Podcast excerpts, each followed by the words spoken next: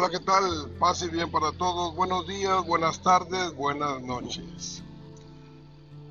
Este miércoles pasado, día 3 de marzo, iniciamos el ciclo de Cuaresma. Y con mucho respeto para quienes no profesan la fe católica, voy a tratar de dar línea y conocimiento de por qué la iglesia celebra la Cuaresma iniciándolo con la imposición de la ceniza. Esto no es algo que se le ocurrió a la iglesia, no es algo que le vino a la mente a cualquier desquiciado, no señor. Esto tiene razonamiento bíblico.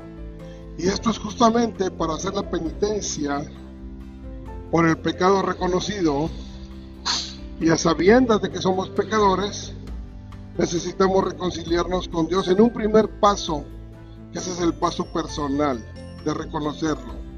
Porque también hay quienes dicen que no tienen pecado, pero mienten. Aquellos que también digan que no creen en Dios, y con mucho respeto lo digo, pues engañan a sí mismos porque todos somos pecadores. Y eso está en Primera de Juan, la primera carta del apóstol San Juan, capítulo 1, versículo 8. El que diga que no tiene pecado, miente, se engaña a sí mismo. También podemos ver que Jonás Dios le dio una encomienda, que fuera a Nínive y anunciara que a partir de ese día, en 40, estarían sufriendo las consecuencias de su pecado si no se arrepentían. Y sucede que eso lo vemos en Jonás 3, a partir del versículo 1 en delante, donde nos habla de que hay un arrepentimiento de todo el pueblo y no solo de la ciudad, ni del estado, ni de ese país, sino de el mismísimo rey, que da una ordenanza, incluso de ayunar hasta los animales. Ahora también podemos saber que quienes critican esta parte de la imposición de la ceniza, o sea, ¿cómo es que ustedes católicos se atreven a hacer eso que ni siquiera sirve para nada? Pero también cómo pueden ellos saber que están correctos o no si nadie se los anuncia. De la misma manera tenemos el, una de las enseñanzas que nos da San Pablo en la carta a los romanos, en el capítulo 10, versículo 14. ¿Cómo se van a enterar si nadie se los predica? Bueno, aquí estamos con mucho cariño y amor para anunciarles lo que la Biblia dice. Y también podemos ver en el libro de Esther, en el capítulo 4, versículo 1, 3, que el rey Mardoqueo, al ver lo que había hecho, se arrepiente y hay ceniza de por medio en ese arrepentimiento. También podemos ver el arrepentimiento de Job. Eso está en Job 42, 6.